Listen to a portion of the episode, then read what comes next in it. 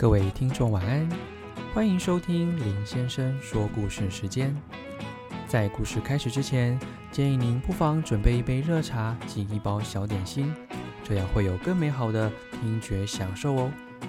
好的，今天的故事即将开始，请务必将音量调整至最舒适音量，确保在享受美好时光的同时，也不会让耳朵哭泣哦。敬祝您今天收听愉快。十二月十八日，星期二。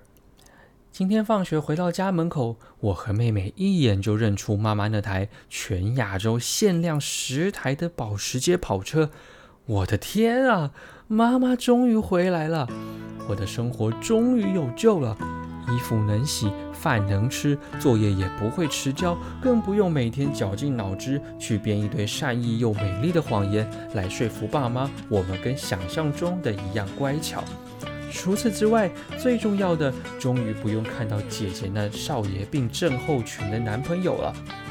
不过进家门前，我隐隐约约看到对面的停车格停了一辆不是隔壁王妈妈的黑色宾士，后面还跟着一台小型的巴士。是谁家来了这么多人，还有这么有钱的房客呀？正当我还在纳闷的时候，我已经走进了家门。Oh my god！大事不妙了！居然从校长、学务主任、教务主任、总务主任、班导师、工友阿姨，几乎学校各阶层的主管或老师，统统出现在我家的客厅里。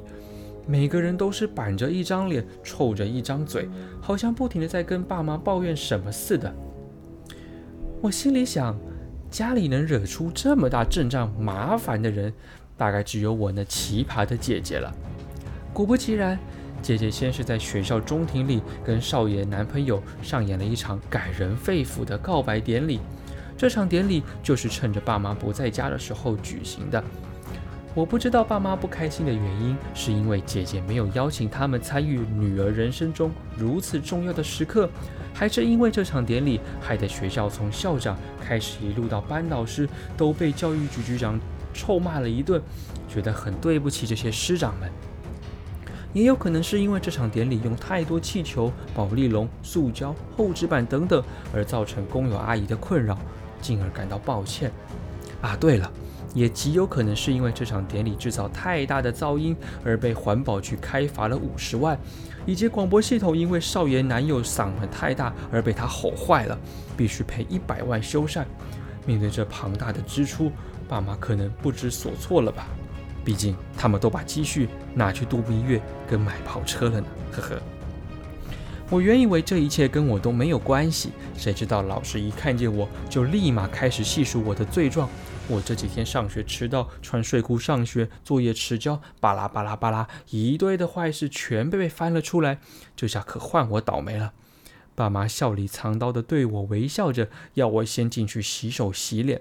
谁不知道等我洗好之后，就要准备去门口罚站了。于是我赶紧趁机躲进房间里，把门锁好，以防轻易被他们攻坚。正当我以迅雷不及掩耳的速度锁好房门，转身一看。啊！我立刻尖叫着，因为我居然看见姐姐和少爷病男朋友躺在我的床上。我最讨厌别人上我的床了。如果他们今天躲在衣柜里，我还可以装作什么都没看见；但上了我的床，我绝对翻脸。而外头的爸妈听到我这惊天动地的尖叫，立刻冲了过来。爸爸使出他那业余中的业余的泰拳冠军架势，呵的一声就踹破了房门。当所有人看见这对被我轰下床、衣衫还不整的孤男寡女时，每个人那背后都燃起了一把熊熊巨焰。特别是爸爸，感觉他已经准备去工具箱拿出他那把久而未用的生锈斧头，往姐姐的男朋友身上砸了过去。唉，虽然最后我还是去罚站了，也因为这几天的不良记录而被禁足一周，加上扣了一整周的零用钱。不过，相较姐姐和她男朋友来说，可是轻松的很呢。因为姐姐被罚用手洗一整周全家的衣服，谁叫她男朋友把原本只是没插电的洗衣机给修坏了呢？还有扫地、扫厕所跟拖地。嗯，至于她那少爷病的男朋友呢，他则被我爸叫去处理水槽那一堆一周没洗、已经臭得发霉，又有一堆苍蝇和未知数量的蟑螂躲在里头的碗筷。洗完之后，他还要负责帮我家那只看门的比特犬哈利洗澡。我觉得我还是先帮他祈祷，他能平安活下来吧。毕竟比特犬呢。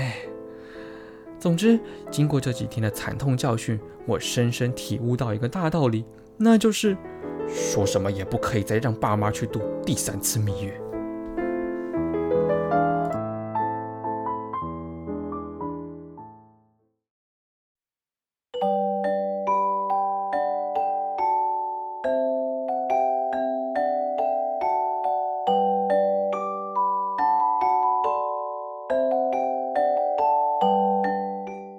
好的，我们今天的故事已经结束喽。